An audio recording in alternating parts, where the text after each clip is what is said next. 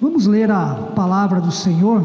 Convido os irmãos e irmãs a abrirem 1 Pedro, primeira epístola de Pedro, capítulo 2.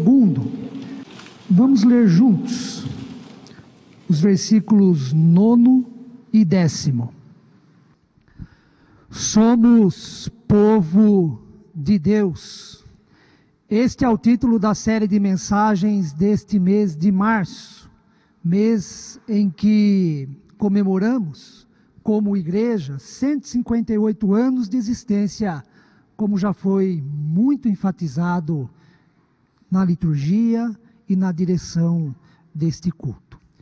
Este título, Somos Povo de Deus, nos convida, nesta ocasião, a olhar para o passado e dar graças e glórias a Deus.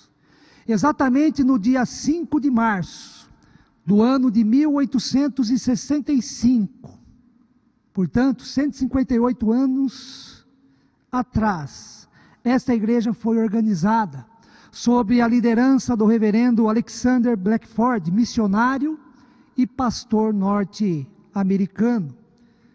Blackford era cunhado do reverendo Ashbel Green Simonton, o primeiro missionário e pastor presbiteriano que chegou no Brasil, isto no dia 12 de agosto de 1859.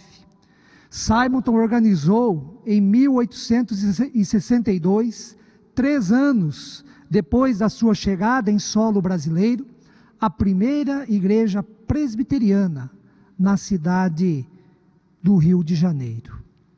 Simonton lá, Blackford aqui, os dois pioneiros do presbiterianismo brasileiro. Desde 1865, o evangelho tem sido pregado nesta igreja. Por meio desta igreja, a palavra de Deus tem sido ensinada, tem sido propagada. A igreja que fora organizada cumpriu sua missão, buscando ser fiel a Deus, e chegou até nós.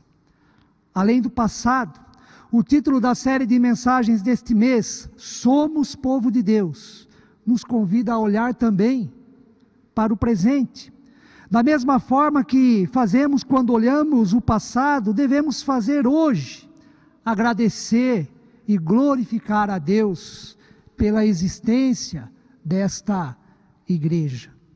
O testemunho, o zelo, o apreço e a dedicação que tantos e tantos irmãos e irmãs, membros desta igreja, deram até aqui, agora cabe a nós, cabe a mim e cabe a você, principalmente membros desta igreja, liderança desta igreja. Cabe a nós a adoração, cabe a nós a colaboração, cabe a nós a contribuição, o servir. Cabe a nós o exercício dos dons do Espírito para a edificação da igreja. Cabe a nós a disposição dos nossos talentos para a obra que é do Senhor neste lugar. Cabe a nós o envolvimento ou o engajamento na missão que é de Deus em direção ao mundo. Cabe a nós, irmãos e irmãs, o testemunho, a fidelidade e a participação para que esta igreja continue escrevendo a sua linda história e o seu lindo legado constituído até aqui. Por fim, o título Somos Povo de Deus nos convida a olhar para o futuro, para o passado, para o presente e também para o futuro, para as atuais e para as novas gerações, a fim de que muitas pessoas conheçam e experimentem o amor de Deus e a graça de Cristo Jesus por meio dos cultos por meio da palavra ensinada, por meio dos ministérios e por meio também das ações sociais realizados por esta igreja. Graças a Deus, nós temos nesta igreja crianças e adolescentes. As crianças participarão logo depois da afirmação de fé deste culto de adoração a Deus. Crianças e adolescentes, nossos filhos e filhas, no qual, por meio do batismo, nos tornamos responsáveis pela educação, pelo crescimento, mas também pelo encaminhamento deles na palavra do Senhor. Graças a Deus temos nesta igreja jovens, casais, famílias, adultos que representam a força e a vitalidade desta comunidade. Temos também os idosos como exemplo da fé e com a sabedoria adquirida ao longo dos anos. Todos nós, desde a criança mais nova até a pessoa mais idosa, compomos e formamos o povo de Deus neste lugar. Quando lemos as Sagradas Escrituras, percebemos que povo de Deus é uma das expressões mais ricas, mais importantes e surpreendentes, tanto no Antigo como no Novo Testamento. Diversos são os textos que demonstram isto, e um destes textos é o que nós acabamos de ler. 1 Pedro, no capítulo 2, os versículos 9 e 10.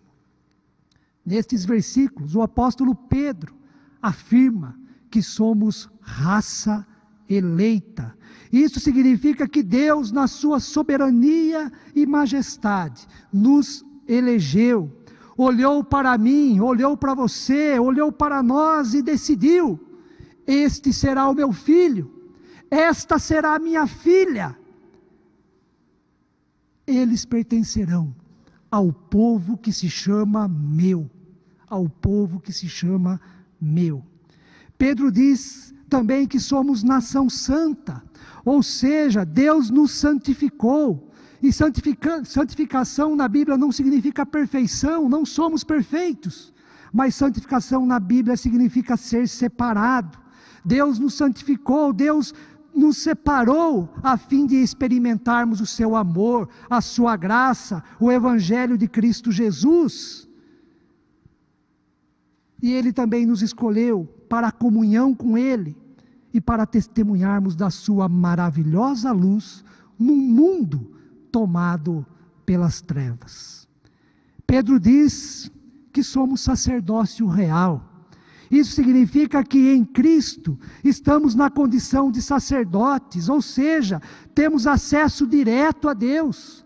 Deus vem diretamente a nós e nós vamos diretamente a Ele, sem necessidade de intermediários.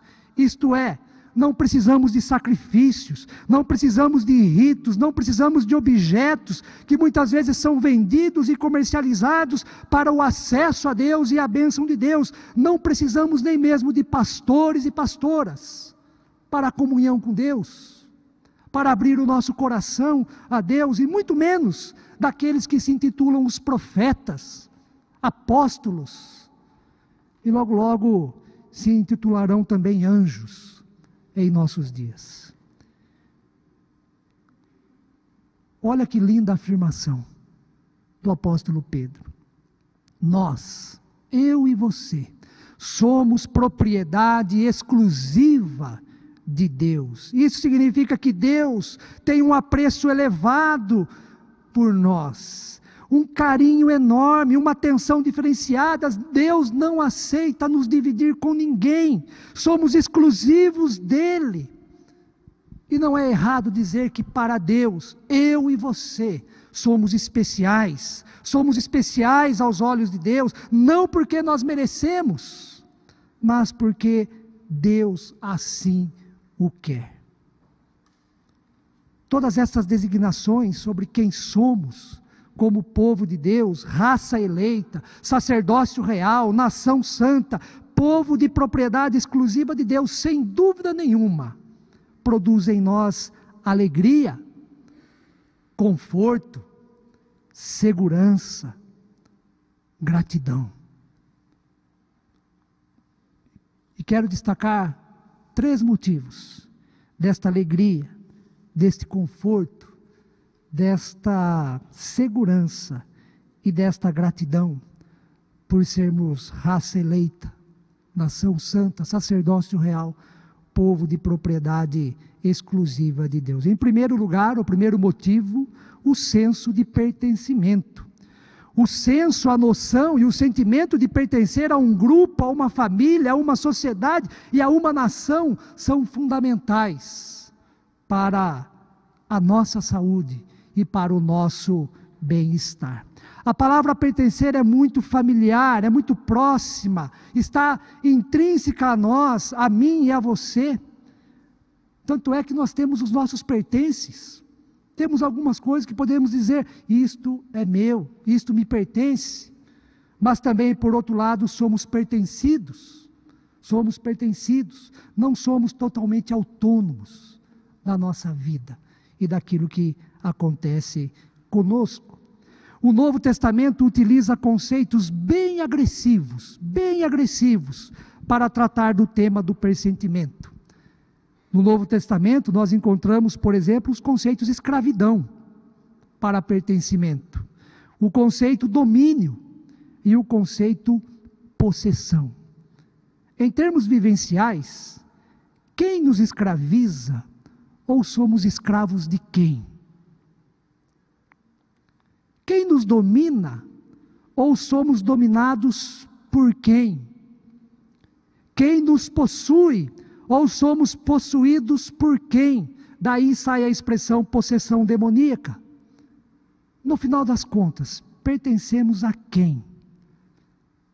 A partir das expressões utilizadas pelo apóstolo Pedro, nós podemos afirmar que, como povo de Deus, nós pertencemos a Ele e Ele pertence a nós. Nós somos dele e Ele é o nosso Deus. Nele nós temos vida, nele nós somos livres.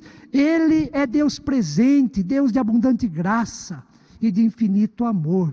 Ele é Deus de toda consolação. Esse é o primeiro motivo. Nós pertencemos a Deus pela vontade do próprio Deus. O segundo motivo, do conforto, da alegria, da segurança, pelas designações utilizadas por Pedro sobre quem nós somos, pela vontade de Deus, é a nossa identidade. A nossa identidade. Como povo de Deus, a nossa identidade está nele. Quem nós somos? Somos criaturas de Deus, homens e mulheres criados à sua imagem, conforme a sua semelhança. Nossa origem, o princípio da nossa vida, o princípio de todos nós está em Deus, em Cristo. Deus nos adota e agora nos tornamos filhos e filhas deste Pai poderoso, gracioso, e como filhos e filhas de Deus, vivemos na grande família da fé, que está presente em todo o mundo. Vivemos como filhos e filhas em comunhão para adorá-lo e para servi-lo. Queremos que ele esteja cada vez mais em nós, a fim de que estejamos também cada vez mais nele. Nós nos encontramos em Deus e Deus se encontra em nós. Por meio do seu Santo Espírito, faz morada em nós. Sendo assim, nós não estamos sozinhos neste mundo, nós não estamos abandonados neste mundo, não estamos desamparados, perdidos no mundo em que nós vivemos. O Senhor é o nosso Deus e nós somos o seu povo pela vontade soberana de Deus. O terceiro motivo tem a ver com o propósito, o propósito da vida de todos nós. O apóstolo Pedro também destaca em seu texto né, este propósito, o qual culmina na missão do povo de Deus neste mundo. Como povo de Deus, devemos proclamar as virtudes daquele que nos chamou das trevas para a sua maravilhosa luz. Qual o propósito da nossa vida neste mundo? Primeiro, viver e desfrutar da maravilhosa luz divina. Segundo, proclamar. Proclamar as coisas boas, proclamar as bênçãos, proclamar as coisas benéficas, os feitos maravilhosos de Deus ao longo da história, na vida de cada um de nós e na vida desta igreja, nos seus 158 anos de existência. Proclamar as virtudes. Deus possui muitas virtudes e faz do seu povo um povo virtuoso, um povo virtuoso. Quero concluir esta pregação destacando apenas uma virtude do povo de Deus. Ao longo da série de mensagens deste mês, trataremos de outras virtudes, mas para encerrar, somente uma virtude do povo de Deus: o acolhimento. O acolhimento. Em toda a Bíblia, Deus se revela acolhedor. Dentre vários versículos, temos o Salmo 34, versículo 4, que diz assim: Busquei o Senhor, e ele me acolheu, livrou-me de todos os meus temores. Um dos textos mais enfáticos acerca do acolhimento divino é o convite que Jesus fez e faz para todos nós: Vinde a mim, todos que estáis cansados e sobrecarregados, e eu vos aliviarei. Vinde a mim e achareis descanso para a vossa alma. Uma das virtudes da maravilhosa luz de Deus é o acolhimento que ele nos dá. Como povo de Deus, somos acolhidos por ele e por isso devemos também ser um povo acolhedor. Neste sentido, igreja Igreja, como povo de Deus, é lugar de receber bem as pessoas, é lugar do abraço, é lugar do sorriso, é lugar do aperto de mão, é lugar de respeito, é lugar da generosidade, é lugar da valorização do outro, da maneira como o outro chega até nós. Igreja não é lugar de competição, igreja não é lugar de inveja, não é lugar de intrigas, não é lugar de discriminação não é lugar de agir ou falar de forma desrespeitosa com ninguém. Igreja é lugar de acolhimento, assim como Deus fez comigo, fez com você. Devemos fazer com o nosso próximo, com todas as pessoas. Dependendo da história de vida, irmãos e irmãs, dependendo da história de vida, às vezes do preconceito para com as igrejas evangélicas, ou até mesmo do jeito de ser, para muitas pessoas é difícil. É difícil subir cada degrau que dá acesso ao nosso átrio. Para muitas pessoas pode ser difícil passar pelo átrio, que é o espaço que antecede o ingresso no templo. Pode ser difícil passar pelo átrio para acessar o templo. E quando acessam o templo, quando acessam a este santo lugar, surge então a apreensão de como serão recebidas, do que encontrarão aqui, do que escutarão e do que também verão por meio do nosso culto e por meio da vida de todos nós. Os diáconos e diaconisas ficam na porta de entrada e realizam a primeira ação de acolhimento a todos nós que aqui adentramos. Durante o culto, saudamos de forma especial os nossos visitantes.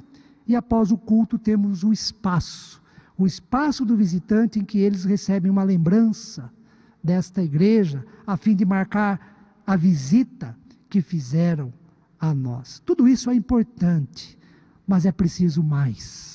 É preciso mais. Precisamos ser acolhedores, sim, não só com os visitantes, mas com todos que se encontram ou estão no templo, na casa de Deus, nesta casa de oração, e não só no templo, mas em todos os espaços da igreja. Precisamos ser acolhedores, não só no domingo, mas nos sete dias da semana. Precisamos ser acolhedores por meio do nosso olhar, em nossas palavras, por meio do, do jeito de falar, na ajuda a ser prestada a quem precisa ou quem está passando necessidade. Faz 11 anos que eu estou nesta igreja. Cheguei aqui como pastor auxiliar. E desde então, assumi a classe de novos membros desta igreja. Toda vez que o conselho desta igreja, aliás, o conselho que está aqui à frente, toda vez que o conselho se reúne com os novos membros, e você que é um novo membro, você sabe muito bem disto. Toda vez que há reunião do conselho com os novos membros, uma das características ressaltadas por estes irmãos e irmãs que estão sendo recebidos como membros desta igreja é o acolhimento que receberam quando chegaram aqui. Se por um lado isto é motivo de alegria, por outro é também um desafio. Um desafio para continuarmos assim, mas também para melhorarmos cada vez mais na arte de acolher todas as pessoas. Uma das marcas principais do povo de Deus é ser acolhedor, pois Deus é acolhedor. Sejamos, irmãos e irmãs, cada vez mais e melhor, uma igreja acolhedora. E encerro, agora sim, lendo a recomendação do apóstolo Paulo em Romanos, no capítulo 15, versículo 7. Portanto, acolhei-vos uns aos outros, como também Cristo nos acolheu para a glória de Deus. Que o Senhor nos abençoe. Amém.